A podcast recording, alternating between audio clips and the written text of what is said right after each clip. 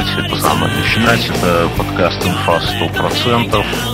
Э, спешл. Сегодня наконец-то, наконец-то мы поговорим про Урал. У нас гость, специалист по Уралу. Гость, привет. Рассказывает про себя. Здравствуйте. Нашим Здравствуйте. гость. Меня зовут Никита. В общем-то, я живу в Нижнем Тагиле уже 24 своих года. Нормально так тебя нахлобучило.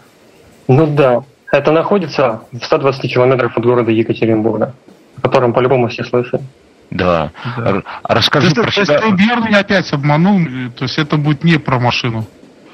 Не про, и не про мотоцикл Урал.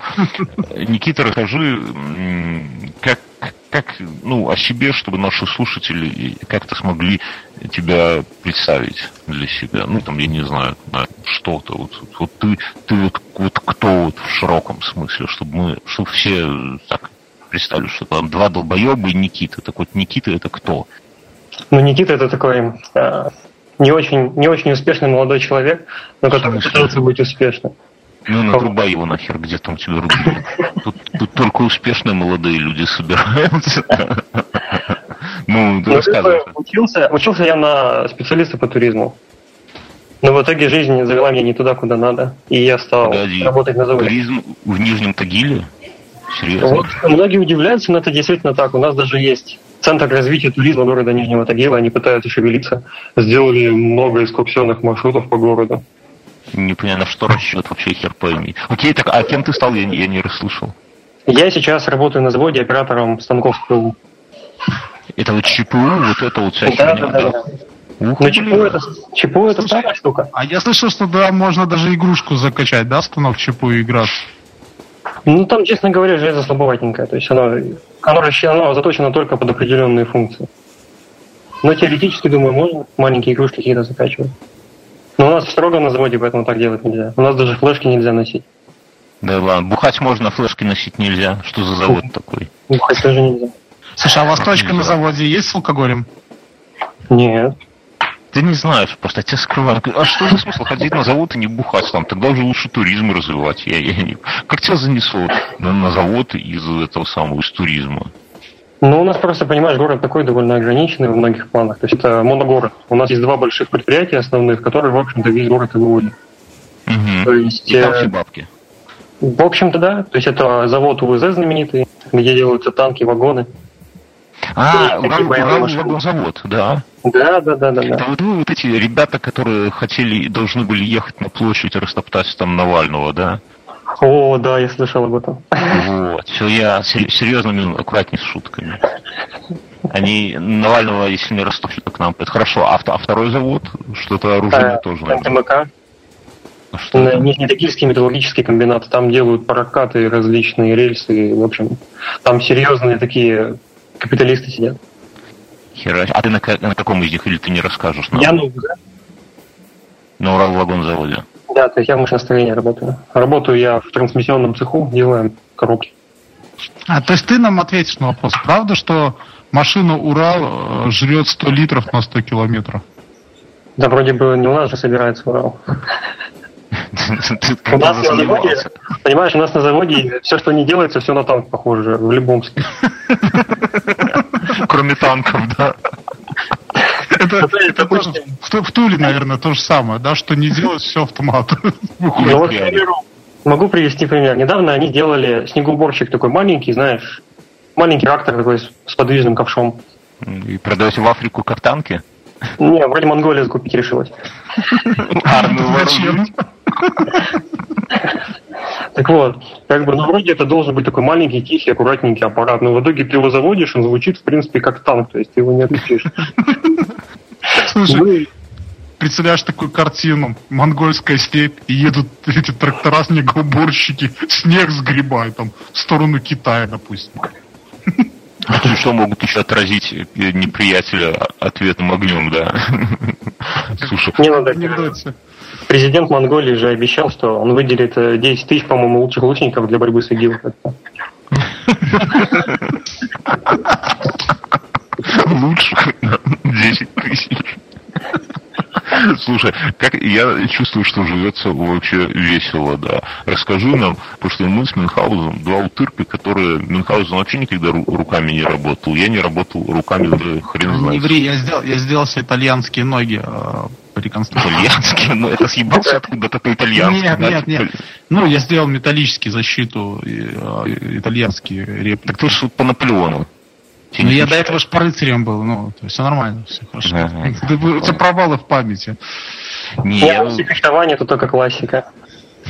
Ну, слушай, а это, а по поводу лучников прекрасных, во время наполеоновских войн э, на стороне Российской империи были лучники, и они себя очень хорошо зарекомендовали. Ну, ружье хорошее стрелял один раз, ой, три раза в минуту считалось, вообще как автомат в то время. Не, ну так это понятно. Это тоже да, а, война а вот чем стреляют да. А вот эти ребята там с луков стреляли в них там. Это же одна из причин, почему русско-японская война так не очень удачно все произошло, потому что говорят, что вот это вот всякое, как это сказать, ну, идеология военная, что ли, не знаю, как слово подобрать, она осталась со времен Наполеона еще. И типа вот все эти правила, типа пуля дура, штык молодец, да, и вот это вот все еще ну, со времен Наполеона, когда действительно пуля это такое, знаешь, ну там, видишь, там молодняк же сидел на Дальнем Восточном фронте, и их все они долго держались, но их все равно уничтожили, конечно. Не, ну, как, как, Основной причиной, там... почему проиграли русско-японскую войну, это в том, что слишком большие территории, то есть подброска резервов и там... Да там все было. Ну и там было самое большое сухопутное сражение тех времен, там столько людей участвовало, что с ума сойти. Слушай, а Никита шарит, подожди, Никита, ладно. Я хотел с другого. Это все понятно и никому не интересно. По статистике примерно четверть, если я не ошибаюсь, сходу не скажу, наша аудитория вот этого подкаста, это люди, которые прям работают руками. Это так, ну, это же не ты, Никита, там проголосовал 150 раз, да, одинаково, чтобы нагнать нам статистики. Я думаю, что нет. Расскажи, как это вот, ну, вот в мире, где вот сейчас все задращивают на айтишку, где это самое. Ты мало того, что не в Москве, мало того, что не этот самый, не маркетолог и не гей, да, так ты работаешь на Урале и на заводе, и на Урал-вагон заводе. Что, что это? Это, это какая-то другая жизнь вообще? Как это? Ну, это, я бы даже сказал, это несколько другой мир, как бы. Тут э, довольно все специфично. То есть... Расскажи, расскажи нам поподробнее, потому что, я говорю, мы белые воротнички сраные, жизни вообще нет. Нам только ну. итальянские ноги где-то спиздил, и все, все достигло. Ну, это синие воротнички, получается. Синие воротнички. Расскажи, что, что такое твоя работа? Ты с утра, к скольки смена? У меня в 8 утра смена начинается. Это нормально. Это можно еще и протри... Заканчивается смена в 16.30. Да кайф. И все остальное и время. И обед у меня получается с 11.30 до 12. Слушай, ты можешь офисный планктон какой-то нам тут затираешь? Про Нет, про почему? Нет, у нас как бы, в общем-то, так устроено на заводе, ну, внутренний трудовой распорядок. Но есть, конечно, еще, допустим, если производство непрерывное, то там работает железнодорожный график. То есть в день ночи цепной выходной по 12 mm-hmm. часов. Mm-hmm. А вот у нас как бы пятидневка, то есть мы наше производство можно как бы остановить и на следующее утро продолжить. То есть, в принципе, ничего. Ну, понятно. Ты, ты коробки передач слышишь, да? Я, я, получается, на токарных станках стою на типа и делаем мы, ну да, всякие шестер, шестерни вытачиваем, различные другие элементы. Ну, в общем, честно говоря, не сказать, чтобы я сильно в это углублялся, потому что, в общем-то, твоя задача объяснить станку, как это сделать, а потом как бы сказать, как на конвейере просто менять детали и, в общем-то, все. А ты, ну, а это, было, все работало нормально. Это получается типа такая плюс-минус интеллектуальная работа, да? Ну, в общем-то, да, потому что нужно, во-первых, понять, как из этого куска железа сделать нужную тебе деталь, которую тебе в чертеже нарисовали. А они нестандартные, да? Куски железа? Есть как бы стандартизированные детали, на них уже написаны программы. Есть, но как бы некоторые... Не, а куски железа, куски железа. А, ну, э, когда как? Когда бывает, приносят просто прокат болванки, иногда приносят уже с, э, с, литей, с литейных цехов уже более-менее похожие на что-то на что-то нужное. uh Но, однако, у нас литейщики порой очень жестко косорезят, там, детали не могут немножко отличаться, плюс-минус 10 миллиметров. uh Это, для них это нормально. Слушай, для меня в строительстве дома плюс-минус 10 миллиметров тоже нормально. Ну, понимаешь, у нас тут точности с допуском в сотые, в десятые доли миллиметра. Нам ну да ладно, подожди, а стой, подожди, это уже интересно. А, а у тебя коробки передач нигде потом используются, ну типа фу. -фу. Так они в танки засовываются, в различные машины дополнительные, которые у нас изготавливаются. Mm. На строительный кластер, то есть мы, в общем-то, мы делаем по сути, у нас на заводе фактически готовый танк собирается, готовые поезда. Подожди, ты нам сейчас какой-нибудь секрет важно расскажешь, и к нам придут люди с таким серым взглядом в казенном. Вообще они придут ко мне, до меня ближе. Нет, тебя, тебя не жалко, ты аж при всем уважении. Ты пожил уже, ты жизнь изведал, но мы-то еще пороха не нюхали. Мы Мне 24 года, ты что 24 года, но на Урале, там же год за три идет. Ну что ты, если бы ты в турист пошел, тебя бы уже похоронили, наверное, а так еще... Слушай, ну а, а, в танках прям коробка перед... Я думал, там одна, типа, передняя и задняя, и все. Я там... думал, там турбина. Одно другому не мешает, кстати. Или мешает? Там вообще торсионные используются еще там. Все довольно хитро. Ну, я, честно говоря, конструкцию я не знаю, потому что... Я думал, что там стоит только, что, а, турбина, а вместо коробки передач используются электромоторы. Они типа... Не, электро, а как ты их заряжать будешь? Они турбина, Турбина. Что турбина? Ты, блядь, как, как я физику объясняю, да? Турбина, блядь. Вчера, я перебью, можно? Я, я вчера, э, мы сидели в, в кабаке, и с нами был этот главный специалист. Космический эксперт. Среди подкастеров, и не только, Антон Поздняков из Бродикаста. И они там, ну, ну я, ну, Антон, что-то сидим, обсуждаем. Я вот загадал задачку, которую Антон, конечно, ответил, но мне кажется, он так немножко это самое нервно дернулся, типа, хорошо, что он на какую-то конференцию в Минск к нам приезжал, и подумал, наверное, про себя, типа, хорошо, что у него из зала такой вопрос ему не задали, да, Мюнхгаузен? Была такая фигня. Да. Антон, конечно, вида не подался. Я вот спросил, почему, как семечко, вот ну, мы посадили там семечку подсолнуха, например, ну, или как картофель. Вот мы, белорусы, у нас проще, картофель наткнули, как она понимает, в какую сторону расти.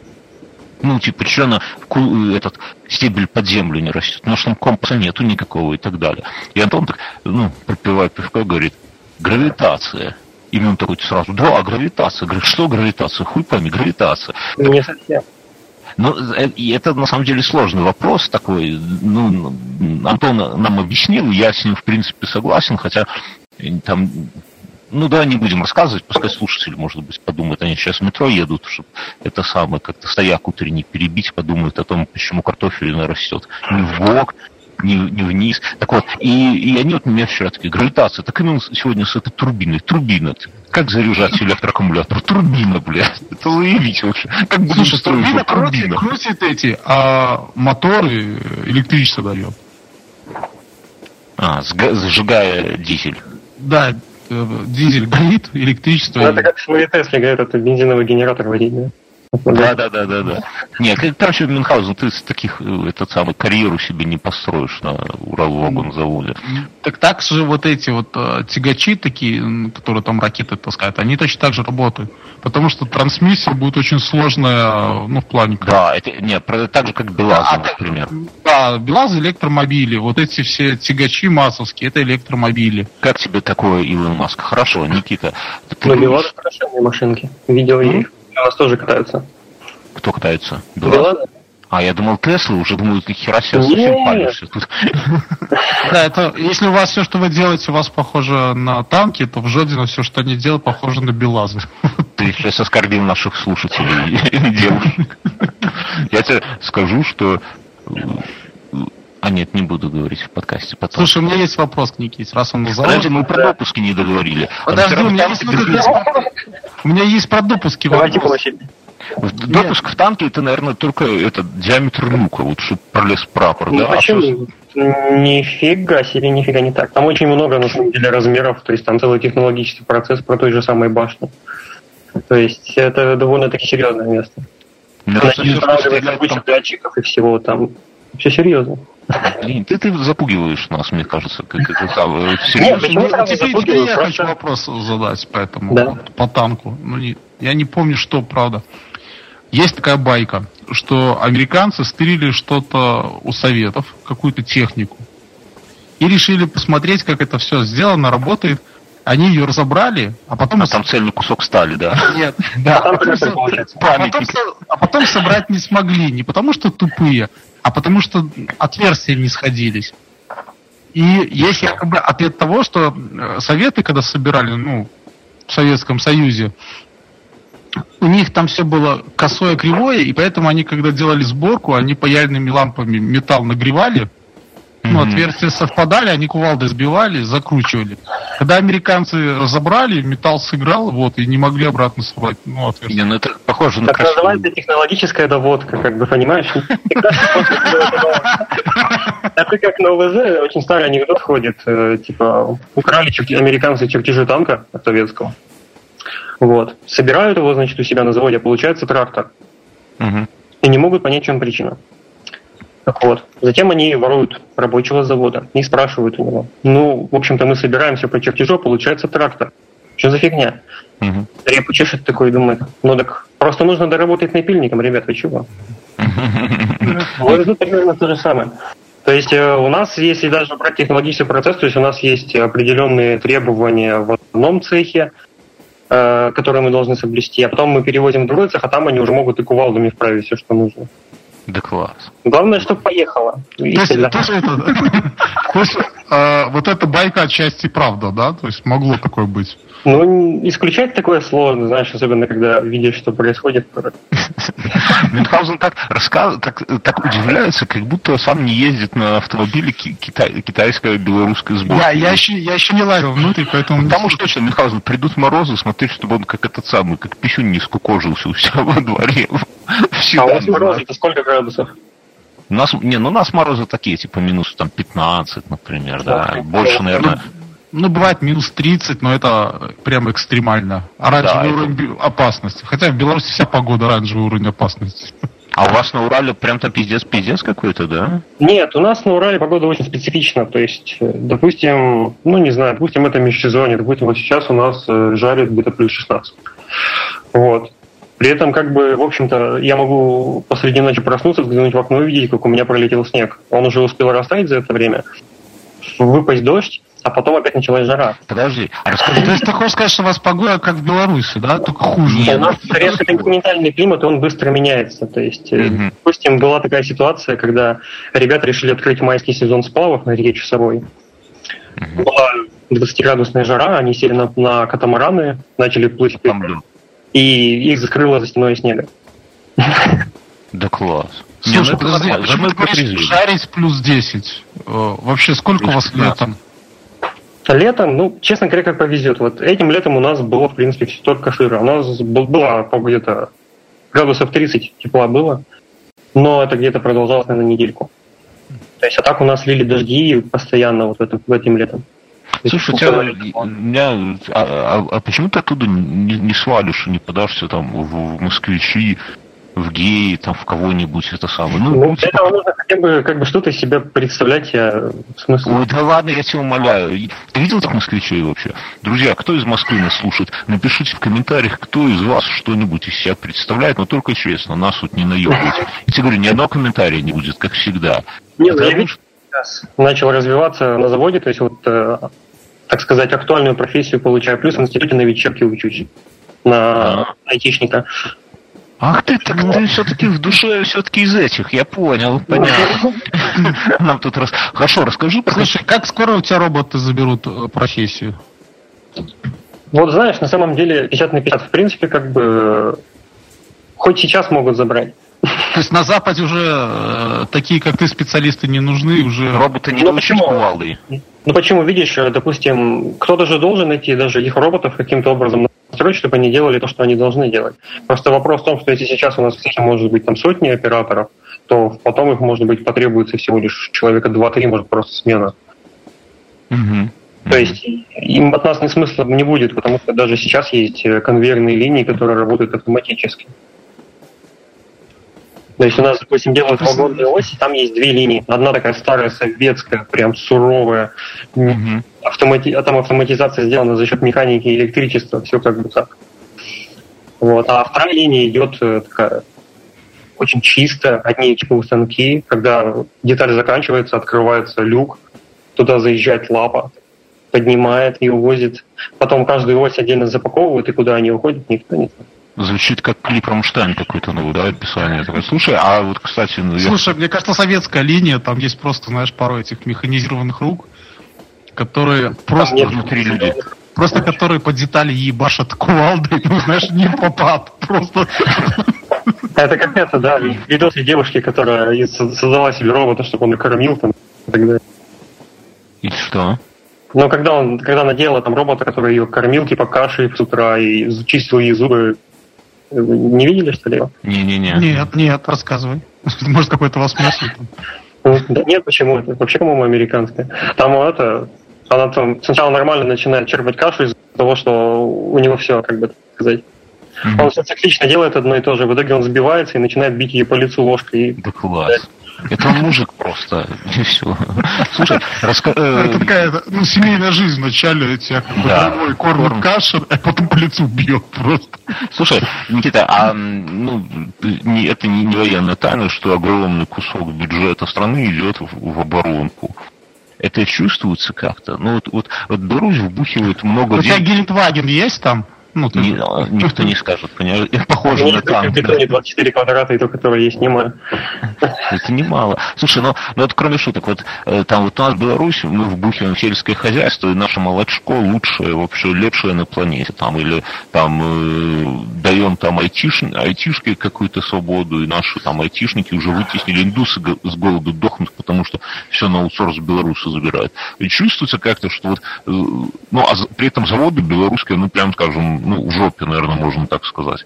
А чувствуется, что вот, вот там Урал вагонзавод, это же оборонка и производство, это прямо вот какое-то такое хорошее место, вот прямо где Ну, там просто в 2000 каком-то году была такая ситуация, что вообще завод находился на грани. То есть угу.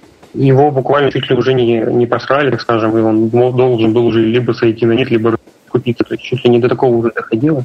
Угу. И тогда нас как раз-таки государство выручило, в том числе компания Ростех корпорация.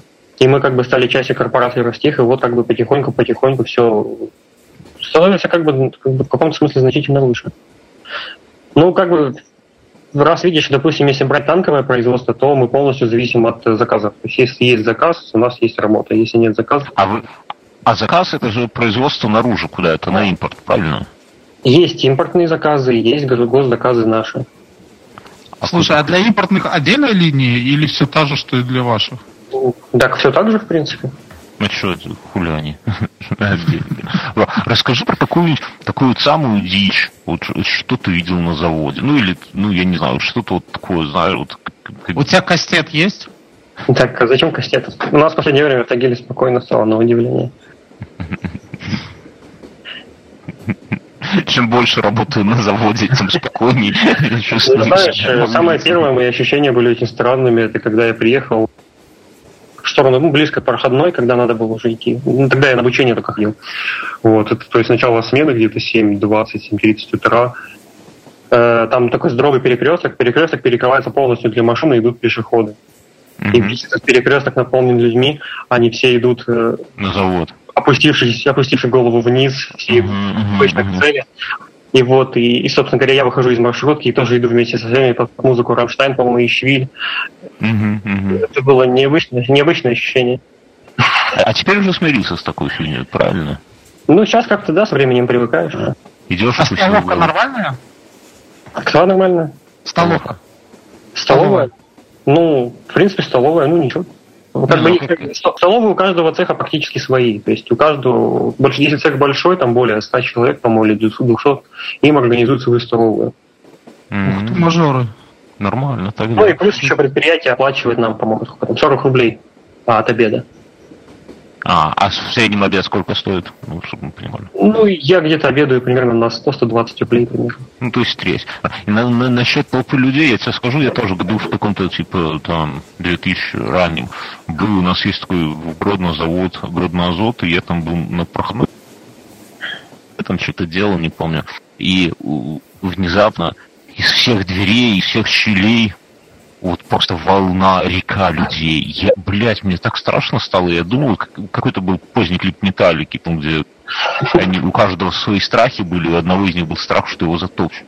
Я реально, я вжался в стену, потому что они не быстро идут, но они идут уверенно, и ну, типа наружу, да, ровненько.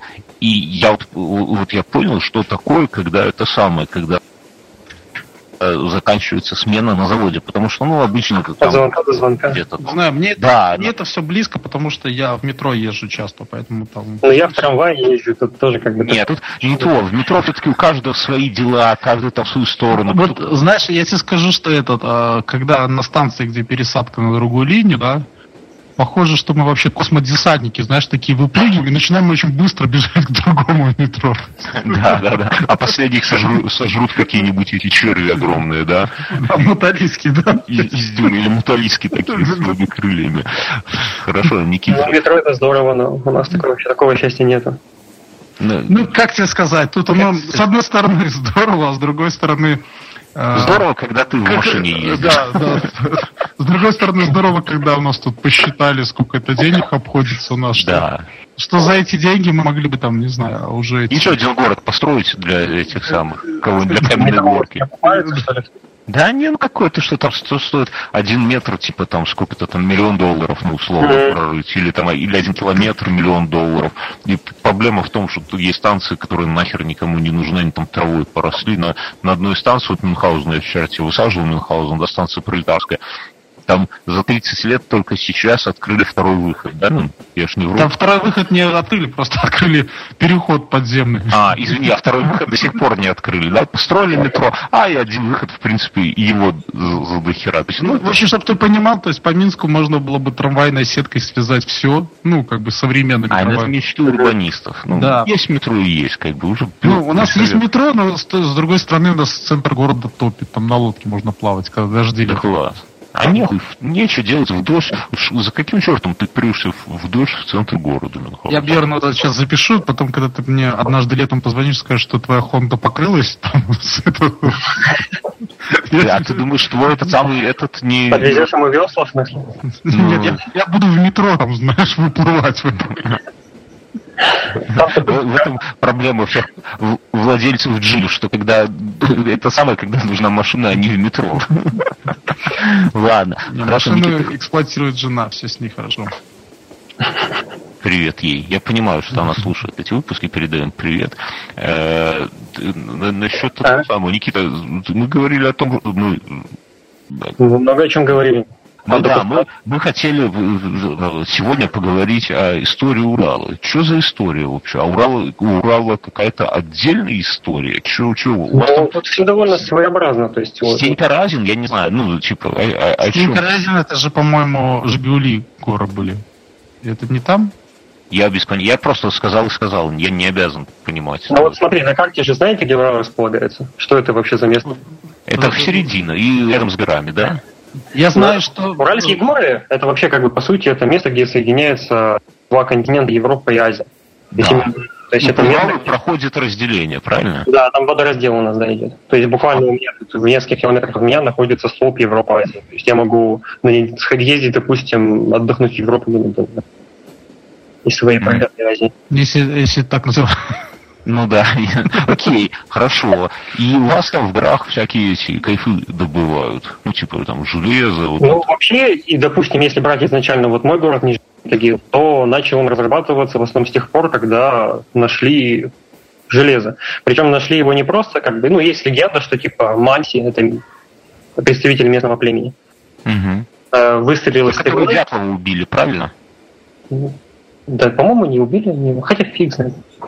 Ну, нет, точно никто не знает, но все Никита знает, но просто не, он не говорит никому. Да. да, нам все как ФСБшники приходили и просили не рассказывать. Такие мантии не выдавать.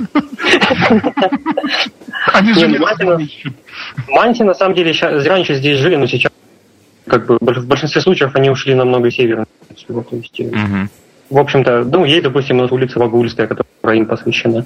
Но, как бы, самих их я лично тут не видел. Они все на севере. Есть, допустим, у нас Ханты-Мансийный автономный округ, он у нас, получается, северо-восточный, грубо говоря, нашей области. Угу. Там, там их вроде бы как больше, по крайней мере, я слышал об этом. А ты их видел вживую? Нет.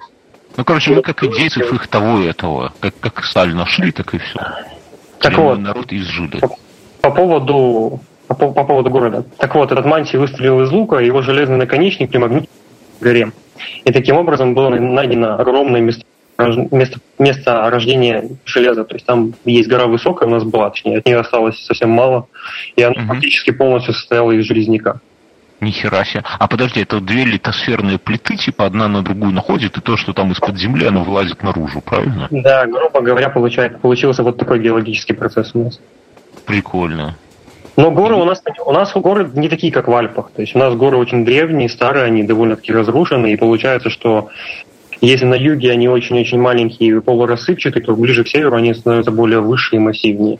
То есть у нас а далеко не Альпы. Землетрясения, я, честно говоря, за все свои, за все свои годы ни одного землетрясения не чувствовал. Однако вот говорят, что в Челябинской области, то есть южнее нас, они как бы иногда вроде как и проскакивают. По-моему, недавно было трехбальное. Можно я, я буду перебивать немножко? Я как Мюнхгаузен тоже вопросы не в тему. У тебя бывает такое на юге, когда выпьешь там пару-тройку бутылок водки, выйти в бассейн, посать с криком «Тагир!» Есть такая херня? У вас, ну, это... Тагиля так не говорят, вы знаете, вот это... Ну, вот я, я тоже думал, что ну, ты с тобой общаешься, я понимаю, что это интеллигентные люди, которые делают танки, им не до такой вот хуйни просто, да, то есть не может человек делать там детали с допуском сколько-то миллиметров, не может филигранно кувалдой что-то выстукивать, а потом бухой кричать «Тагил». Кому может надо поймать, что ты с Тагил? Ну, проблема, честно говоря, такая бывает. Проблема алкоголизма в городе, она, конечно, бывает, но она в основном среди старого, ну, более такого старого населения. То есть молодежь... Заводе не бывает? Вот, сколько вообще молодежи? Вот ты там самый вообще молодой? Или, или таких, как ты, много? Ну, то есть, насколько... так, у нас, видишь, у нас же еще есть специальные техникумы институты, они, в принципе, пытаются готовить специалистов для наших предприятий.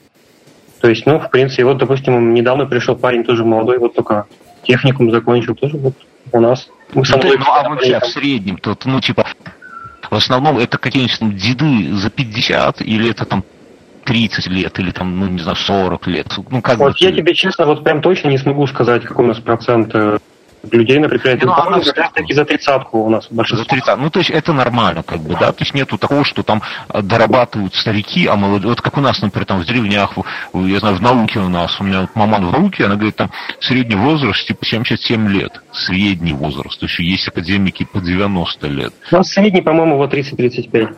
Ну, то есть молодежь, в принципе. И ну, насколько склонны к алкоголю? Ну, типа, вот как, как мы себе представляем, что Ну, по-моему, после... это от человека зависит, мне кажется. Ну, а в среднем опять. Ну, вот ты приходишь с завода, ну, не ты, а вот как мы думаем, что человек приходит с завода, Маня, становись раком, Маня, неси водку. Ну, в таком духе, да, вот как-то так ну, происходит. Прям стереотипы вообще, да. Да. Ну, мы Просто у нас, я тебе объясню, Никита, у нас есть в Минске пару таких районов, заводской, там партизанский, и там есть крупные предприятия. Вот. Минский тракторный завод. Да, Минский тракторный, подшипниковый, э, автомобильный, ну и т.д. и т.п. Угу. Вот. И там такой контингент, в общем-то, в этих районах э, такое там. Сильно с ними о Пушкине не, не, не поговоришь. Вот. Не, ну дело даже не в том, что Пушкин, ну, ну, ну, прям скажем, выпивают ли. Вот история в самом начале, когда Мюнхгаузен спросил, где есть ли у вас точка с алкоголем, это вопрос это... не на пустом. У нас есть точки. У нас, да. Аппарат, я, я, я, точно, я точно знаю, что на заводе МАЗ есть несколько точек, где продается алкоголь внутри самого завода. Не, у нас, ты видишь, как бы запрещено. То есть, если тебя поймают пьяным проходной, у нас есть там охранники, охранницы Церберы, мы их называем. Ну, они такие довольно-таки специфичные люди. Им, потому что платят премию за то, что они поймают нарушителя порядка. Угу. Так что они довольно сильно заинтересованы в том, чтобы учуять у тебя приятный аромат. Ну, это там сразу расстрел, ну, правильно? У нас... отрубают. Нет, у нас, видишь, вот если брать, допустим, наш, наше предприятие, у нас к этому, ну, не настолько строго. То есть, в принципе, если ты нормальный парень, который, ну, допустим, ну, ну на коса ездил, как вышло. Тебя, может, нам два-три раза простят. Ну, или если ты вообще хороший древний спец, то тебя, как бы, да и фиг с тобой работай, давай до конца. А есть, допустим, вот предприятие НТМК, там все очень строго. Настолько строго, что когда ты приходишь в проходной, у тебя есть две карточки. Первая – это пропуск, а вторая – это пропуск на ну, дуделка. Ну, то есть там специально, как у, ну, как у, полиции, как у полиции, нужно дунуть в трубку. То есть перед тем, как зайти на предприятие, ты дуешь в трубку, и тебя ты сначала пикаешь, тебя познает система, дуешь в трубку и, в общем-то, показывают промили и сразу заносится в систему. То есть, если тебя, тебя поймают там пьяным, то, собственно говоря, до свидания. Слушай, жесть вообще какая, да, Мюнхгаузен? Ну, с пьянством действительно в этом плане ну, стараются жестко бороться. Ну, и, по-моему, это правильно. Не, я... Мы это мы как бы поддерживаем. Я бы на выходе из квартир так оставил бы. Слушай, Никита, а ну ладно, давай, давай вернемся к истории. Манси ткнул стрелой. Это как это сказка про Ивана Царевича какая-то сразу. Ну да, что-то вот такое подобное бывает у нас. Гору вы, короче, раздербанили там все, да, я так понимаю. С, с этим местом вообще довольно много всего. То есть там, да, там сделали. Сначала они рыли карьеры, так и разрабатывали гору, ну, как технологически позволяли. Сейчас там располагается предприятие Высокогорский горно-обогатительный комбинат там забита шахта, они оттуда на горе будут еще. То есть, они... а, а я думаю, знаешь, стоит на горе и из-под себя так немножко подъедает и опускается, подъедает и опускается. Ну, то есть, э, допустим, сам представь, то есть э, город основан в 1722 году, и по сути mm-hmm. эту жилу разрабатывают до сих пор, то есть до его... До... Нормально еще, так это. И самое. еще будут разрабатывать, то есть это довольно большая жила, но опять же она уже довольно сильно себя исчерпала. А даже окружающие, ну, еще недалеко есть магнитная, нет, Ефиминская шахта еще есть там тоже добывают, но то предприятие сейчас в довольно плачевном состоянии, потому что, потому что злые капиталисты. Да ладно. То есть они довольно сильно подразвалили предприятие во многих сферах, выкачали все, что им нужно было, и продали его другой, другой компании. Другая компания, в общем-то, не сказать, чтобы и хорошо справляется с тем, что происходит. Слушай, ты фильм Быкова смотрел «Завод»? Я вот хочу его посмотреть, пока еще не решил. Вот интересно было бы обсудить. Ну, там он такой, я, мне кажется, что это больше как я уже я давно его посмотрел, уже немножко забыл, но у меня такое впечатление сложилось, что это какая-то такая как-то производственная драма в антураже завода. То есть там дело не, не сильно в заводе, но ну, опять же, посмотри, было, было бы интересно с тобой это сам. Окей, хорошо. Я вот этого дурака смотрел.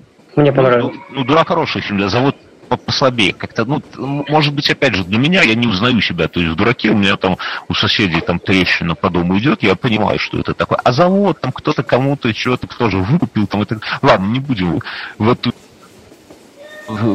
вернее, да, надо в, в историю как раз. Окей, значит, у вас город 1700 какой-то там год. 22 год.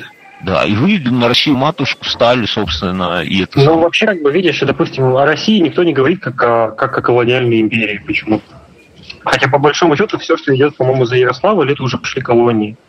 То есть, Куда на, набегами, да. да. Это был, это был, на самом деле, такой довольно сложный время процесс. То есть, э, одно время он активно развивался. То есть, допустим, новгородцы торговали с Пермью Великой. Угу. То есть они туда ездили, они покупали там пушнину. Иногда даже им удавалось э, дать брать с людей. То есть это были первые, грубо говоря, новгородские колонии. А затем пришли монголы, и мы все знаем, что произошло. Да, да. Вот. А затем монгольская, монгол, монгол уже развалили, ну, Золотая Орда была разбита. То есть она была разбита на Казанское ханство, на Астраханское и на Сибирское.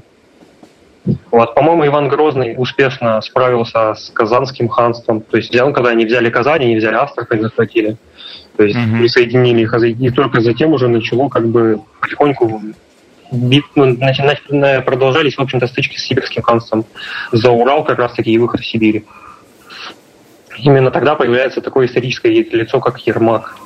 Угу. Гордый казак-атаман, которому было поручено сжечь столицу сибирского ханства. Угу. И, собственно говоря, проложил, проложил свой маршрут, а за ним уже шли в каком-то смысле ну, российские военные, которые затем начинали активно осваивать Урал. Ну и, ну и потом, конечно же, начали... Потом уже сюда пришли промышленники, добывали соль в Перми. Строгановы, семья Строгановых, получается. Соль? Соль. Ты что, в Перми самая одна из самых огромных каменных там пещеры, как это, там, там было море. То есть э, территория Перми, грубо говоря, это бывшее море. То есть, а, да, да, да, что-то насчет моря что-то я слышал, да. И там же там получается дно моря, и они тут качают, ну, оттуда вытаскивают соль каменную. Я ну, видел фотографии шахт, это просто вообще. Поэтому говорят, кстати, пермяк соленые уши. Ага, кстати, да. Слушай, Мюнхгаузен, что ты притих? Я слушаю. У нас же под Солигорск, Солигорск тоже добывают соль. Но он добывает эти удобрения, калийные удобрения. Какая разница? Другая штука. Может быть, там тоже море какое-то, море-океан. А мы живем, не знаю. То есть изначально тут, да, как бы занимались добычей соли, а у России же долгое время, то есть до освоения Урала у России фактически не было своего железа.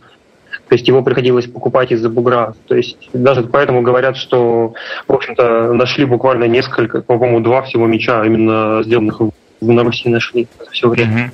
Ну, это же такая же история, как со скандинавами. Соответственно, у них там тоже ничего не было своего такого. Ну, ну да. Самое железо, которое можно было найти на Руси тогда, это либо метеоритное, либо болото достать.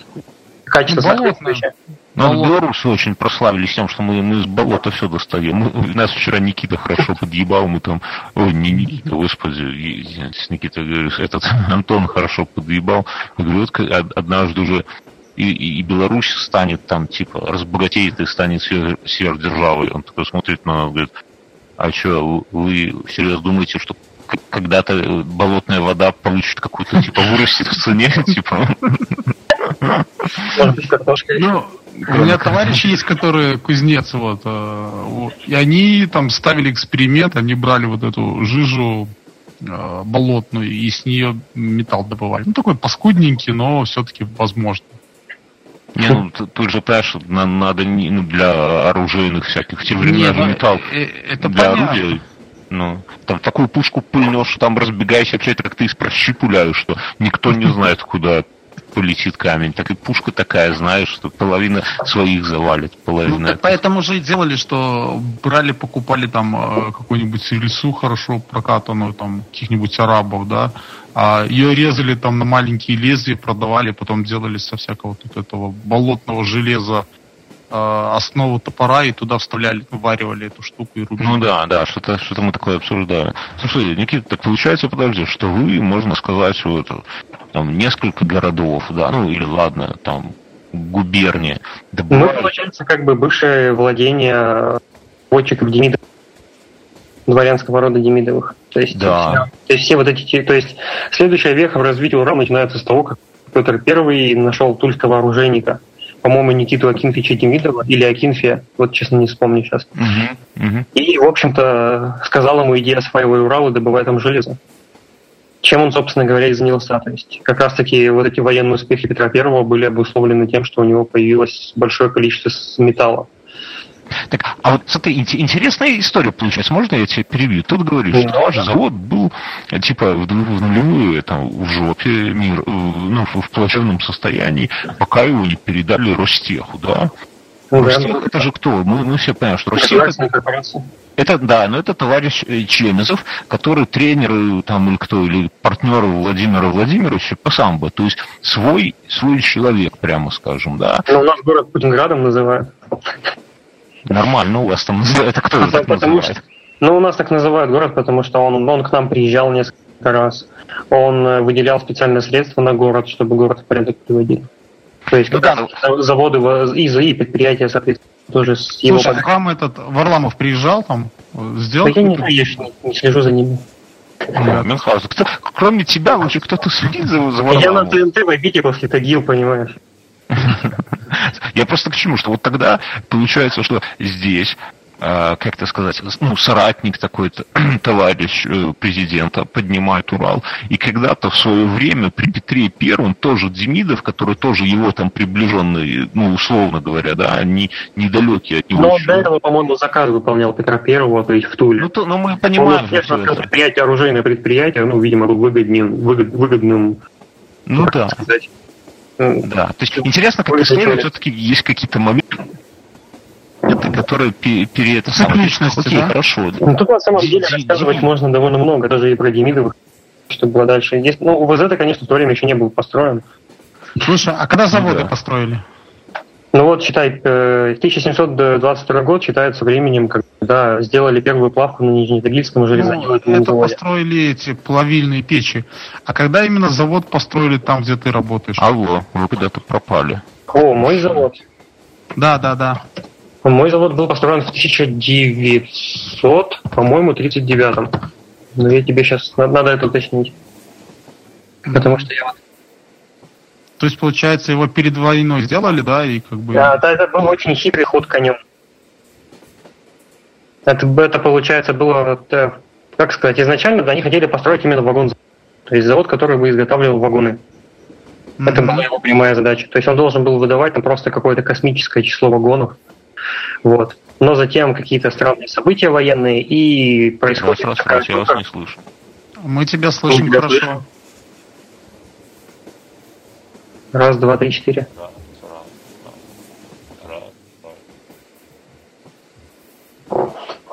Ты нас слышишь, нет? Нет, он нас не слышит. О, а я теперь все, я вас слышу. Ну, скажу, что так. Никита. Да, но... На чем ну. я остановился? Ты, я, я услышал про на... первую, первую плавку 1720 какой-то год. Да, а мы теперь ну, говорим, а когда появился завод э, вагон. Ну, изначально. Ура, да, вагон. завод изначально был настроен на вагоны, как я Мгм. То есть его задача была создавать просто космическое количество вагонов. Основание завода 1936 год. Как чувствовали, что белорусские партизаны будут А затем, э, а затем предвоенные события 1939 года и, был, и было принято решение э, с территории современной Украины, точнее именно из Кривого Рога, по-моему, еще из какого-то города, перевести э, важные военные предприятия на территорию Урала и поместить их на базу Мгм. нашего завода. То есть именно Мгм. так у нас появились и танки. То есть все инженеры все были перевезены оттуда. Прикольно. А, Слушай, ну, есть- ну, это такая тема, насколько я помню, э, тема именно, что вагонные заводы почему-то делают танки. Точно так же было в Германии.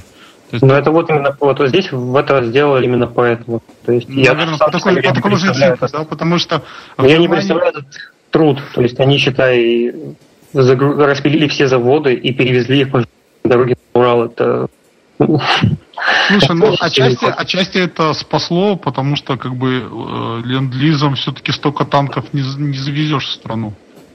А говорят же, что это самое, что минские все вот эти вот заводы наши, да, это то, что вывезли из Германии. Правильно, Да, Мюнхгаузен? да, да, да, да. Я, я даже знавал одного человека, это же все при Машерове было, при... Нет, это сразу после войны начали вывозить. Но типа Машеров настоял, именно задал вот этот вектор, что ну, чтобы это все было в Беларуси, чтобы развивать промышленность в Беларуси и так далее. И даже есть теория, что, ну, такая не бесспорная, просто вот за что купил, зато продаю. Знал, но он же так... э, это, а вот эти э, здания, вот которые мы где были с тобой вчера в Минске, Да. Это все вроде как архитектурные м, проектирование американского архитектора какого-то. То есть Ну, он... Наши слушатели все равно не представляют, о чем мы говорим. и Это были... Ну, в общем-то, Но у очень меня много- завод тоже по американскому типу запланирован. Ну вот, Да? это вот, типа большинство советских заводов были сделаны Да, это есть по, в общем-то, по чертежам, по дизайну американских. А типа Америка тогда задавала тренд какой-то, да? Ну, они были тогда же впереди планеты всей. Не, ну, ну, не, ну типа 1936 год, ну, для меня это, например, ну, не очевидно, я думал, что там... Ну, они понимают, но дело в том, что Америка э, с Они- точки зрения промышленности, она была впереди, как бы, тогда. В те годы, сейчас. да, довоенные? Ну, я думаю, что и сейчас все-таки просто Ну, не вообще, как. Даже вот э, тот период между Первой и Второй мировой войной, они, они же только выиграли, что с Первой, что со Второй войны. Ну да, ну тут... Особенно, да, они, да, они после Первой мировой войны, они же у них было куда, у них были деньги, и, соответственно, можно было. Ну, вот как раз-таки Первая мировая война и привела их э, к мировому кризису. Они, ну, настолько разогнали свою машину производственную, что э, вышли к тому, что начался кризис перепроизводства, который привел к Великой депрессии. То есть она... А, Блядь, как, как такое может быть? Ну да, вот, вот, вот ты, ты как с турбиной со своей. Ну вот мы, например, белорусы, мы производим там молоко. Смотри, смотри, идет война, да? Гиперинфляция как бы Да, произошла. а, американцы начали делать большое количество, а, грубо говоря, танков, да, ну, к примеру. Начали их делать там тысячами. Они там на период того, что война будет длиться там очень долго еще. Они делают эти танки. Заводы, цеха стоят, ну, то есть не стоят, вернее, склады забиты этими танками, да, их там отгружают, сколько успевают, перевозят туда, продают Нет, пиво. так они что, совсем ебланы не верят, что ли, что Гитлеру там осталось немного совсем уже? Так Это это, я говорю по Первой мировой войну, оно ж это итогами, э, вот тогда у них перепроизводство началось. А, мгм. То есть они в рамках первой там думали, что это чуть ли не вечно все будет, и все. И тогда ж не было еще такой концепции, чтобы делать что-то без складов. Ну, это ж достаточно более позже Ну да. появи- появилось. Поэтому у них было куча всякого вот этого э, техники, там, всякое обмундирование, которое они наделали, а его уже никто прекратили покупать. Война закончилась, все там, стопе, то есть, как бы. Мгм. А нужно там расплачиваться, и все, и начались вот эти всякие там тенденции. Дайте я быстренько рекламный ролик вставлю. Друзья, у этого подкаста есть спонсор, и сегодня мы рекламируем для вас подкаст, который называется «Алый квадрат». Алый, кв- вы знаете, мы хуйни не посоветуем. Мы им бурду посове- советовали в свое время. Мы... годно. Охуенный, да? Ну, ну скажи, Никита. Мне нравится.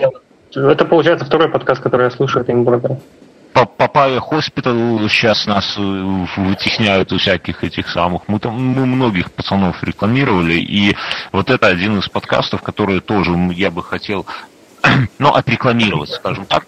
Э, подкаст называется «Алый квадрат». Там чувак такой как сказать, такой весьма странно, ну не то что странный, весьма местами грубый, но при этом прикольной форме обсуждает всякие какие-то вещи, которые вас бесят, которые вас раздражают, и как он сам говорит, пытается найти выход из различных э, затруднительных ситуаций. Я скажу так, ссылочка будет всюду в шоу-нотах, вы зайдите, послушайте и кайфаните хотя бы от э, того, как это все сделано, потому что там чувак прям заморачивает. Я всегда люблю такие вот ну, подкасты там, или, не знаю, ютубовские какие-то видосы, где люди э, серьезно подходят к продакшну, где сделано все хорошо и интересно. Я вот вам всем говорю, Аллы, подкаст Аллы Квадрат, вы зайдите, послушайте, гарантирую, что кайфанете. То есть, может быть, вот прям зайдет так, чтобы подписаться потом, да, может быть, и не всем зайдет. Мы, ну, у всех вкусы разные, опять же. Кто-то слушает инфу, а кто-то слушает один в темноте, да, и все получается. Но, но то, что вы вот послушав, не обломаетесь и кайфанете, это я вам гарантирую. Подкаст «Алый квадрат», и сейчас вот здесь пойдет прямо небольшой фрагмент, чтобы вы понимали, о чем я говорю. Оп. Так, все, все, ладно, решено. Я брошу ругаться матом. Вот возьму и решительно брошу. Как отрезало. Неделя проходит, а я ни слова. Две, я кремень. Обдаст меня, допустим, задрипанный жигуленок бурой жижей из лужицы. Весь мой белый плащ мерзкой крапинкой покроется. А я лишь хрестоматийная, черт побери, скажу. И все. Ну, разве что буква «Р» тогда будет излишне раскатистая. Ну так и случай, сами понимаете, не из простых. А вот фрагмент закончился. И мы продолжаем. Эм, а с, на, на что, да, к Демидовым перейдем? Деми, Демидовы стали разрабатывать... Алло? Да, да, да. Все, концентрируемся на Демидовых, Ну, не, ну ты рас, расскажи нам, что ты понимаешь, на, ну, нам и слушателям наверняка, как, что-то вот такое вот интересное. Вот как индеец воткнул стрелу в гору, это прям охуенная история. Надо нам, Мюнхгаузен, такую придумать какую-нибудь легенду, да, как, как у нас. Ну, понимаете, у вас-то там есть такие герои, Вольшлок и... Ну, да, у нас все... А, а у нас, ты видишь, а у нас, собственно говоря, тут и войн особо никаких не происходило. Ну, может, с местным населением какие-то стычки были. А ваш, да, ваш даже... Была тишина же вообще. Войны Последняя война, которая тут была, это 17-й год.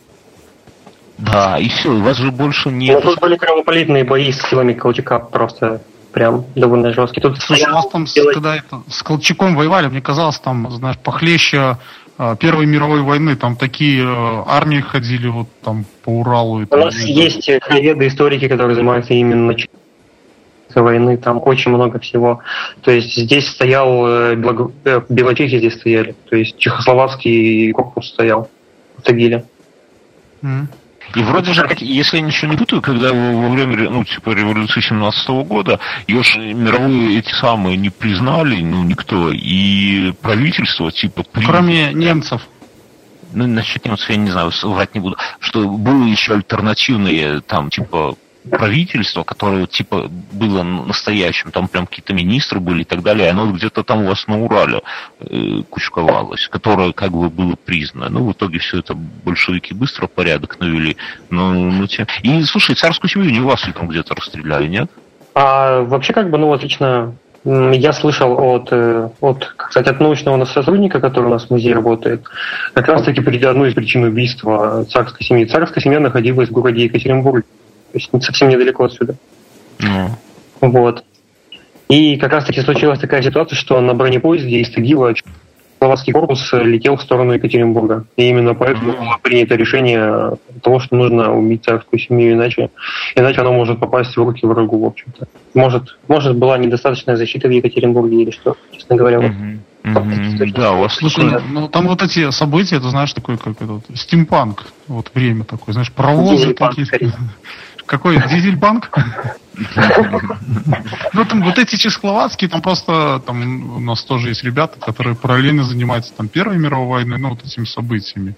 И там же, ну, они рассказывали, что вот как раз-таки вот после революции на территории вот там с тем же Колчаком, вот как чешский корпус, было много всяких вот этих наемнических бригад там с запада, то есть там где-то там австрийцы, ну, еще и так далее, такой ну, когда же интервенция началась? Ну, и интервенция, но она как бы уже э, державами, а именно вот такие там шаленые ребята, в общем-то, были. Просто банды, типа, да? Ну, банды, там, на броневиках, там, ну, типа, такие. Так, а там же была тоже проблема в том, что очень много промышленников и тех, кто владеет заводом и заводами, были далеко. Слушай, а скажи, а Чапай тоже у вас где-то утонул? Да нет, вроде не было такого. Не нашин. Не нашинский ни разу. Там Ермак, да. Ермак, кстати, с это вспоминается, ты начал рассказывать про Ермака, мне вспоминается какая-то картина, блин, то ли Васнецова, то ли кого-то, как там Ермак на таких каких-то да, есть такая. лодках, да, куда на, на Он берет как раз таки искер. Э, кишлык, кишлык, по-моему, называется. Да, и каких-то этих местных этих манси, да, их они с луком. Нет, это не менси, почему? Это представители сибирского ханства, ну, наверное, там были манси, хотя, в принципе. Не, ну, для меня все манси, я не боюсь ошибиться. Я, я... Но там татары, видишь, были в основном, тут же земли-то такие. А как ты так уверенно говоришь, как ты отличаешь одних людей с раскосым взглядом от других людей с раскосым взглядом? Так они же отличаются. Да фиг знает, мне кажется, нет. Не, ну вот, допустим, ну как тебе сказать, ну, не, ну, допустим, навряд ли я смогу прямо отличить обычного китайца от обычного корейца. Тут я с тобой, наверное, соглашусь. Ну. Но, допустим, отличить э, татарина от манти, думаю, вполне возможно. Ну, один с оленя будет, а второй с лошадью просто, и все. Ну, как пример, да, кстати. Окей, хорошо. Татары нас не ненавидят, наверное. Давай, Слушай, а, а, и татары, наверное, лучше пить могут, чем манси, да? То есть манси совсем пить не умеют, они друнеют. А Но манти, видишь, они, у них более такая именно вот азиатская внешность от татары, ну, как правило, которых я, по крайней мере, у нас видел, они более такие смугловатые. Вот. А откуда ты их у себя видишь? Так, у нас их очень много. У нас а и татар много, и даже немцы это, еще остались. Это, не, немцы, а татары это прямо от Орды, вот те вот, которые как-то там у вас обосновались, да? Или, ну, это, в принципе, изначально же были в каком-то смысле, и они тут тоже на этой Многие, видимо, приезжали. Да и тем более в советское время очень сильно же перетусовали всех людей по территории Советского Союза. Да хрен знает. Мы белорусы как жили со времен вышелка, так тут и никто нас не тусует. Ну, тем да. более тут особенно на Урале, то есть изначально считай, здесь были, здесь, сюда изначально вообще помимо местного населения сюда еще бежали раскольники. Вы, вы же знаете об этой истории? Расскажи в двух словах. Раскол православной церкви. Да, это мы понимаем. Реформа Никона. Тогда да. раскольников же очень сильно не любили. Они бежали, бежали они в основном Урал, и именно здесь у них было очень много скитов. То есть у нас, допустим, есть деревни, которые вообще, в принципе, полностью старообрядческие. До они сих до сих пор. Да, даже до сих пор у них есть свои часовни. Прикольно. Это, это интересная тема. У нас вот, такой... вот, допустим, вот вы рассказываете, да, вот я вот ваши подкасты слушал, вы часто рассказываете о каких-то языческих праздниках и прочего. Угу, угу. И я их вообще как бы даже удивился, что такое есть еще где-то. То есть, Не, у нас Купали это такой, знаешь, праздник, как у нас там вокруг Минска три пионер-лагеря Куполинка, да? пионер именно, когда вот в Пи... У нас даже станция Союз... Купаловская есть еще даже. Станция, ну, она, правда, часть Ивана Купалы, но Иван Купалы, собственно, он же как, как фамилия у Купалы настоящая? Ну, неважно, да? Я, я уже буду... Не Иван, Янка Купала. Янка Купала, да. Иван Блин, Купала... Тебя убьет кирпичом все-таки. А, меня, да, но не, а он, наверное, Мицкевич. Один из них Мицкевич, короче говоря, или Колос, или Купал, но это дело, дело не в этом. Да, то есть у нас этого достаточно. Я тебе скажу больше. Вот у нас был в детстве эм, друг, но он сейчас есть, он работал на заводе, так же, как и ты, и на станке ЧПУ. Так он брал, он писал программы, и на таких как, ну, у него такой станок был поменьше, не такой, как у тебя, а какой-то маленький, где он засовывал туда платы, вот как заготовки для микросхем, да, понимаешь? Ну, вот как, как называется вот этот материал, да? С, с двух сторон металл, а в центре такая, как, я не знаю... Текстолитовый такой. Текстолит, да. И он, на них такие прославянские какие-то свастики выжигал на этом своем станке, вытачивал, да. Ну, ну не именно там, не, не как фашист, он не фашист был, не подумайте, что мы с такими нет, а именно такие славянские узоры, вот этот все, там, знак житье и так далее Связь, это... связь, как там называется. Да, да, да. То есть это на уровне даже вот на, на, на заводах люди, ну, не, ну, кроме шо, а у вас старообряд. Это прикольно. Херня, там проникано, это же можно очень-очень долго. Я помню, как ты читал и прям кайфовал. Но, к сожалению, хер что за... Но сами старообрядцы это довольно специфичные люди. То есть... Расскажи поподробнее. Ну, то есть, допустим, сам Демидов их очень сильно уважал, потому что они были довольно трудолюбивые и нанимались они больно на работу и делали свою работу очень качественно. То есть об этом, об этом даже пишется очень много ну, в городских каких-то историях и прочее. То есть, и, ну, как сказать, люди были очень ответственными, работу свою качественно выполняли. Допустим, еще была такая история с одной деревней. Э, деревня Висимуткинск была. И там, в общем-то, изначально жили только староверы. Угу. И туда привезли крепостных крестьян с, ну, с запада России. И когда, в общем-то, старообрядцы увидели, что сюда привозят людей, они сообщили Демидовым, что мы, в общем-то, не собираемся на одной стороне реки в хламе жить. И с тех пор поселок рекой разделен на две части. Одна сторона старообрядческая, другая сторона э, как раз таки привезенные крепостные. Прикольно. И они прям совсем даже не общались ничего с землями. То есть. Это вот наших вывозили, да, Бьерн? Наших, да. Насчет старообрядцев, да, вот я когда про всякие эти революционные дела читал, вспоминаю, что все вот эти вот семьи промышленников, которые в начале 19 века добились успехов, у них первое, первое поколение это были именно э, старообрядцы, которые, ну там типа Мамонтов и так далее, то есть вот Сава Мамонтов, Сава Морозов. Первый это вот, вот опять же Сава Мамонтов и Сава Морозов это внуки старообрядцев. Их, их деды mm-hmm. именно сколотили состояние, ну, там, э, за счет, опять же, своего труда, за счет трудолюбия и за счет какой-то вот своей вот такой Э, ну, хватки, что ли, да, и вот все их потом эти вот заводы, это, ну, а их внуки уже, соответственно, там один балетом увлекался, второй там, чем он там, театром. И... Ты про москвичей говорил тогда? Что? Ну, как ты про москвичей говорил? А, да, да, да. И в итоге всех их бабы там и погубили. И у них же Сава Мамонтов, он же бегал за э, теткой, которая сама с этим, с Максимом Горьким спала, при том, что у Горького была жена законная, э, Пешкова. И они сохранили и, и этого сохранили, и она потом. А, нет, а потом она умерла, а Горький, Горький там потом к советам уже перебежал. Ладно, это дело. Слушай, все... Никита, а скажи это, а я где-то слышал, я где-то читал, но вот не уверен, что это правда. А на Урале готовили фальсификационную э, линию для отражения фашистиков? Вот этого я тебе честно не скажу. То есть вот такой информации я не было. Ну, потому что ждали, что прям дойдут до туда, да? Но они, ну, типа, был такой цель, что якобы если Москва падет, то остановят их уже на Уральских горах. То есть там, ну... Ну, тут остановить реально каждого, я тебе так скажу. Ну, да, то есть как бы... Такой ландшафт специфичный. То есть, получится, запрутся вот с этой стороны, будут там как-то сдерживать японцев, да, и копить злость. В общем-то, для того, чтобы потом... Копить злость. Ты просто понимаешь, такой ландшафт специфичный, что, в общем-то, ты можешь двигаться только по дороге.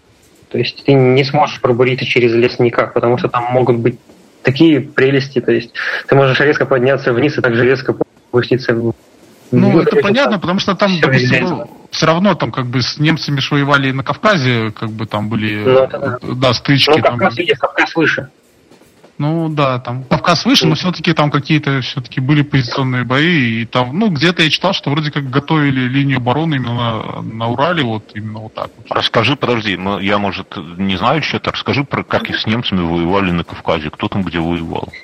В смысле, так а там же в, э, армия Юг должна была на, да, на нынешней Осетии воевали. Они же а, рвались через Кавказ туда, к а, нефти, в общем-то. К Азербайджану, по-моему, да? Да, да, да. А, слушайте, а, а вот, ну, я просто, я помню шуток, я в этом, ну, история Великой Отечественной для меня, ну, не стыдно, но я в этом ни хера не знаю. Вот у меня, я знаю, у меня дед воевал с фашистами, с финнами и с японцами воевал. У меня прадед прошел свою войну. Во, и, и, и я к своему стыду про это ни хера, ну, я надеюсь, что проживу долгую жизнь и смогу и про это почитать и разобраться.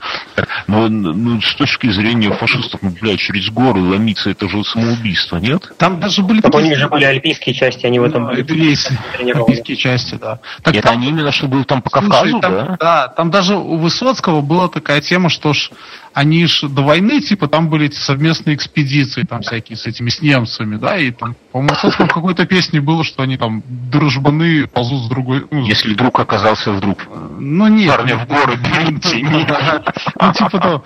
А, вот, то есть там они вели войны и, как бы, да. Это интересно, ну, на то есть они, ну, я вот про кавказские события я совсем мало знаю. Я знаю, что вроде там была такая лажа со стороны немцев. Им не успели, ну, Советы не успели, Советский Союз не успели окопаться нормально, а немцам не успели подвести бензин, у них танки стояли, в общем-то.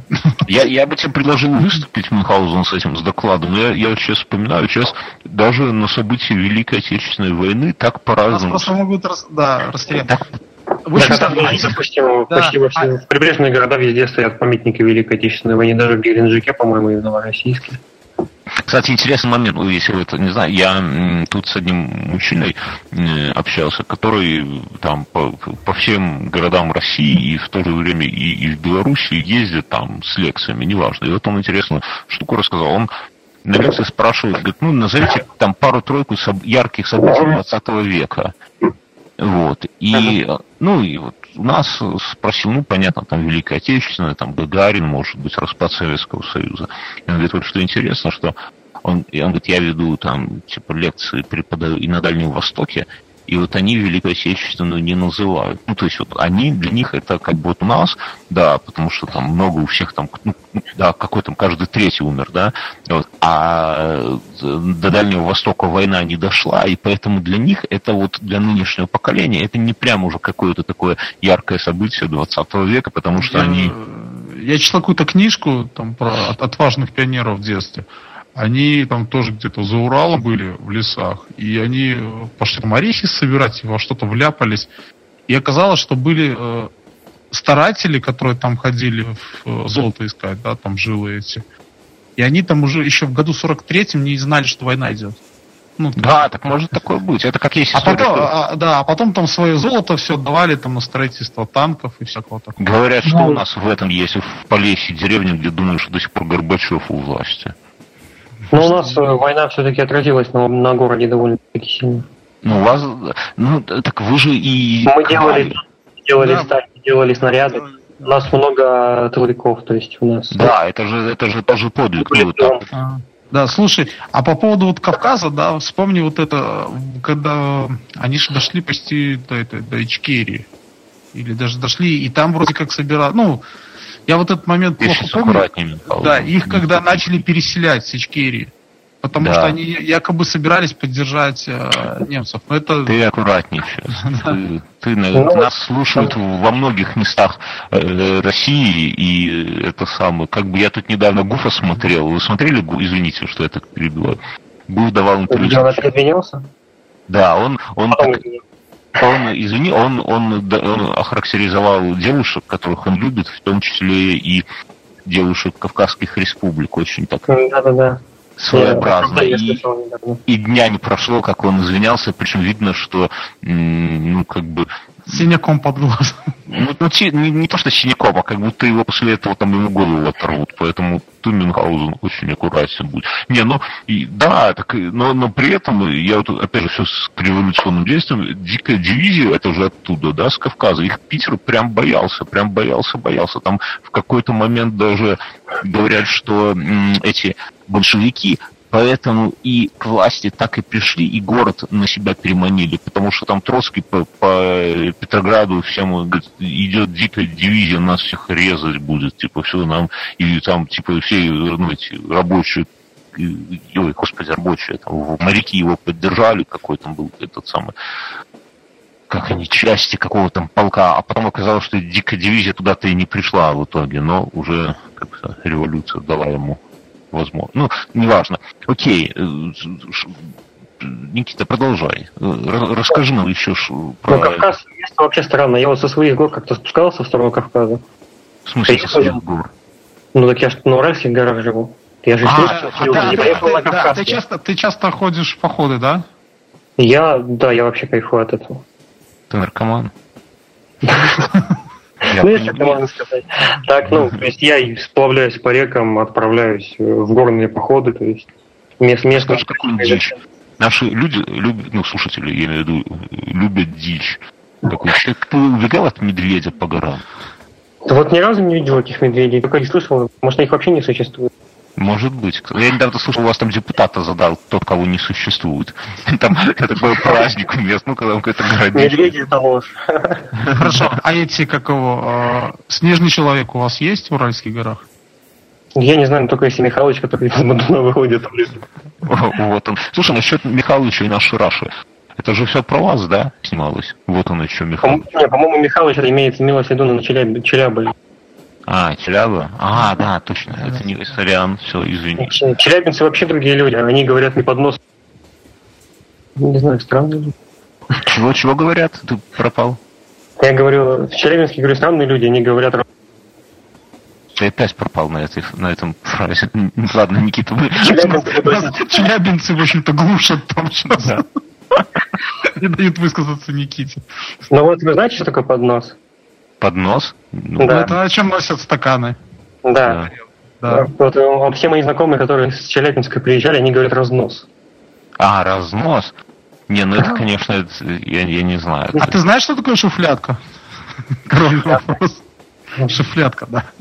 Это вопрос с подвохом, но я не знаю. Нет, Ну, он это- с подвохом. Это у Вот нас... вчера Антон Поздняков сказал, что это форточка, и мы с- тут же ментов вызвали, чтобы это самое... А что такое виходка? Кто? Виходка. Вихо... Не, ну я не знаю, ну вихо... Рыба.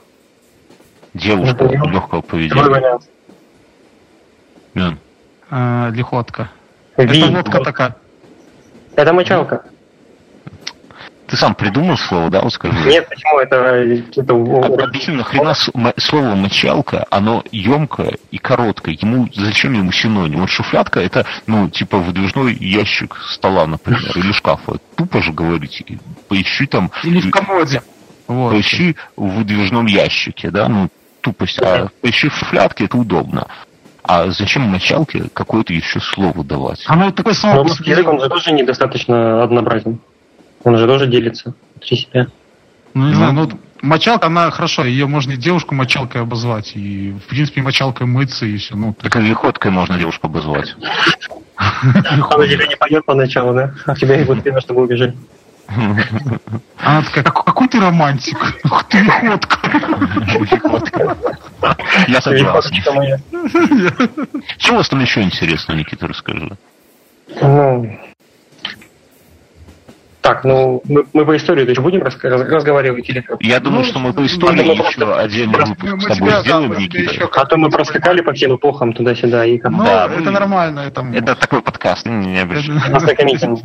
Да, чтобы это самое... Расскажу что- что-нибудь еще. Слушай, а правда, что, ну, вот я скажу, есть стереотипы, да, что вот за Москвой туда, вот, за Урал, там вообще Жизни нет. да, там нет дорог, там поезда, там, ну, не знаю, вообще просто... Грабят. Ну, вот Грабят, Да. поезда. До сих пор, как в фильме «Бумер», там на заправках, что это, это наша заправка. А, просто грязь такая, вот как в фильмах про войну показывают, там, когда ты танк по башне такой просто где-то... Мюнхгаузен все стереотипы сейчас. Да. Потом про, про. Урал, что я хорошие ботинки. Да. Про Урал, что я помню, что э, там мостов нету, и все вот эти КАМАЗы, э, Уралы, МАЗы, там форсируют реки регулярно, там вот такого плана. Правда? да, я бы не сказал. Знаешь, когда я тут недавно решил прочитать города России, в том числе про Дальний Восток, и я такой понял, что, в общем-то, у нас тут не так уж и плохо. Так что, возможно, край географии можно сместить за Уралье. Слушай, а, а сколько, а сколько от, от тебя, от, от Нижнего... Подожди, ты, ты- ты в Нижнем Тагиле, да? Да, Нижний Тагил. А еще Верхний? Почему? Это как Новгород и Великий Это Новгород? река, нет, это река Тагил. Там идет река Тагил, она как раз-таки протекает по хребту. То есть в верхнем А. течении реки город Верхний Тагил, там раньше, по-моему, пытались строить гидроэлектростанцию. Вот, а у нас вот Нижний Тагил город. Ни- никогда не слышал про Верхний Ну, Тагил. Ну, Он маленький. он еще меньше, чем наш город. А Ну, ваш сколько? два- Ну, типа, до миллиона? У нас в городе проживает 400 тысяч человек. Это как что, Мин?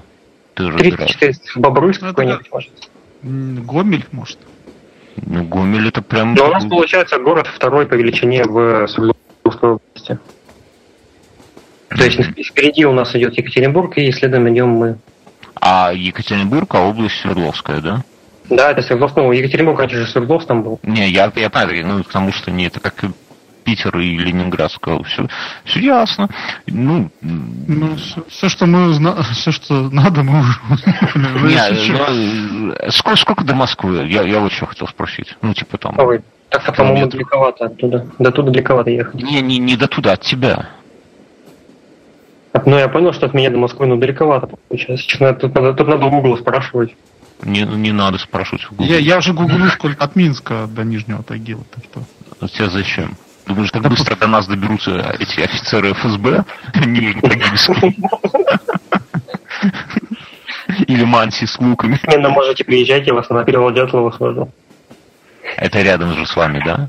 Ну как рядом, еще километров 600 на север. Сколько? Еще километров 600, говорю, на северо, даже по Слушай, у вас, ну правда, у вас такие представления, а, ну мы же как бы тут в Европе живем, да, у нас представления. Для нас, для нас, допустим, 600 километров, это реально далеко, да? Это Германия уже где-то, да? Да, ну, ну... Ну, понятно. Блядь, совсем. У вас все так компактно просто. Да, ну, не совсем, ну да, вот, а это, а когда в России мне говорят, что там люди пиццу ездят поесть 100 километров там куда-то поехать. Да не, у нас в городе на самом деле много чего есть. Макдака только нет. Я не ну, говорю, что у вас нет Макдака, но... Ну, у вас танки есть, я не понимаю. У кого есть танки, у того есть все. Ну, мне так кажется, в принципе. Слушай, а ты ездил на танки? Ну, типа, уже кто собирается? Нет. По заводу. У нас же, видишь, у нас же, видишь, конвейерное производство танков. То есть каждый, каждая часть собирается в разном месте входит в единый сборочный цех, и там, там оно превращается уже в работоспособную машину. Я понял, ну туда, там с бутылкой водки выпить, там с какими-нибудь этими... А, что, это же государственная тайна, туда нельзя просто так попасть. Слушай, ну у вас же а, я понял. есть, наверное, для, для танка это какой-нибудь там а, обкатный полигон, куда можно пойти? А, ну, ну да, получается, у нас через весь завод проходит танковая дорога, по которой готовые танки проезжают, а затем они... Ты их видел, не ездил, да? Ну, ну понятно, что Никита мне расскажет. Ну, все, ну, ясно, понял. Просто... Нет, у нас же был случай в Тагиле, когда танковую дорогу резко открыли, и там прямо, прямо между машинами пролетел танком. А, это вот этот, этот видосик на Ютубе, да? Да, да, да. Типа однажды в России. Я знаю. Как у вас относится к игре World of, War, как, of Tanks нашу? Ну, по-моему, мужики уважают, ценят и играют. Ну, типа, днем ты делаешь танки, приходишь домой и начинаешь еще и там играть. Ну, это как. Пробитие! Броня не задета. Я понимаю, я понимаю. Не, не, я так просто спросил, потому что, ну, прикольно, что это самое. Хорошо. Какие у вас, что ты знаешь о Беларуси, скажи? Так вот то, что у вас услышал, по большому счету. Ну, еще я как-то одно время играл в MMORPG, но и у меня тоже приехал один знакомый из Беларуси, тоже отелись. Я вам про MMORPG расскажу. Я сегодня смотрел фильм «Холивар». Вы не смотрели его, нет? Нет.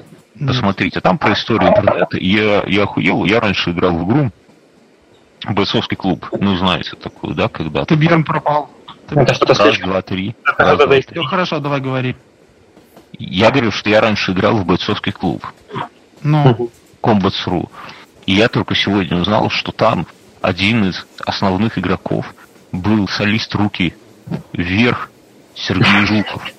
Мало того, он там так прокачался, что его оттуда выгнали, и он организовал свою конкурент, создал конкурента Комбас.ру и стал прям крутым чуваком. И мало того, он продал свою долю в какой-то момент, сказав, ай, заебало, буду опять музыку делать. А после этого их вот эту вот хуйню все выкупила Mail.ru за какие-то там хуйлярды денег просто. И я прямо хуел от этого. Для меня вот такое... Все, что покупает Mail.ru, превращается в говно. Это понятно. Это да. Ну, блядь, как бы... Кто... И, и чё? Ну, ну, ну, ну, просто что я так прямо, блядь, Сережа Жуков, я, я с ним мог там в подземельях пиздиться. Это, это бля, это просто охуеть. Вот. Ну вот вы про Беларусь спрашивали у меня. Ну вот тогда я как раз-таки впервые узнал, начал, узнал белорус, начал, ну, разговаривали, и как-то он сказал, что купил себе наушники за 15 тысяч. То есть 15 тысяч рублей для России, ну это как бы много, реально много. Да, да. И я такой, типа, ты что там за наушники ты купил? Говорю, я из Беларуси. Да, он такой, я из Беларуси. И вот тогда я впервые узнал, что такое Беларусь. Слушай, ну сейчас у нас немножко наоборот. Ну. Да-да-да, уже деноминация прошла. Очень странно, что он цены в белорусских рублях назвал. Наверное, шпион какой-то был, потому что... Ну, ты с наших подкастов знаешь, что каждый белорус держит у себя как минимум 4... Три валюты. А, 4? Ну, он держит русский, белорусский, доллар и евро. 2,092, это вот сегодняшний курс. Ну, у нас, по-моему, 62-63 рубля. Ну, и а что мы лучше знаем. Ладно, друзья, давайте это самое можем, что, закончить, наверное, можем. Да, я думаю, надо заканчивать. Нам уже надо разбегаться, Никита, мы в следующий раз с тобой давай выберем какую-нибудь отдельную тему по Уралу, но ты, ты, мы состыкуемся, ну, например, там, Демидову, например, да, или Ермак, uh-huh. или еще что-то, и мы заранее сговоримся, чтобы мы с Мюнхгаузеном что-то почитали, потому что ты видишь, какие Мюнхгаузен задает вопросы. Есть ли у вас дороги и мосты? Это вот все знание, в принципе. У нас недавно мост построили, так что все нормально. Все, Еще... можете теперь Все, оттуда в Москву съебывать. Да нет, честно говоря, не очень охота в Москву ехать. Да ладно, ну... ну Единственное, что мне охота сделать с Москвой, это значит приехать туда, посмотреть ВДНХ, посмотреть Красную площадь, отдать честь вождю, уехать оттуда и никогда не возвращаться. Хуйня. Я честь никому не отдавал, вот был два месяца назад. Нас там Сергей, э, коллега по другому подкасту, поводил. Я тебе скажу, жалкое подобие Минска. Просто жалко. Ты уже, если... Я хочу к деду съездить. Где ты? К Путину, что ли? Нет, где бы это, который лежит? Хочу посмотреть на него, может, завести даже. Слушай, Никита, а вот я, до конца не понял такую тему. Смотри, ты работаешь на заводе. Прям, ну, я так понимаю, ты там не, не подай, принеси, ты станки эти, ну, программируешь. Да, ну, то есть не, не просто параллельно... болванку точишь этой штукой такой. Подожди, а параллельно учишься на айтишника. Ты, ты не видишь в этом противоречия? Ну, типа... Вот когда я учился на айтишнике и работал с слесарем, тогда я видел Нет, так может тебе надо писать? Они это сам, ну я, я не говорю, Он на станках ЧПУ это и делает. Ну, я видишь, я все-таки решил двигаться именно в производственную сферу IT. А, то есть ты потом будешь айтишником, который будет, ну, типа, айтишником. По автоматизации производства, правильно? Ну, что-то вот такое хотелось бы. А, не, я понял. Не, это вопрос. А я думал, ты на PHP будешь там порносайты писать. Ну, я тебе да. могу выпрограммирование чисто. Не нравится. Ну, это, это если мы вдруг решим приехать э, к Никите, вот мы приедем, а у него там уже, знаешь, на кухне робот там и по лицу бьет. Робот, робот, баба. Скалка.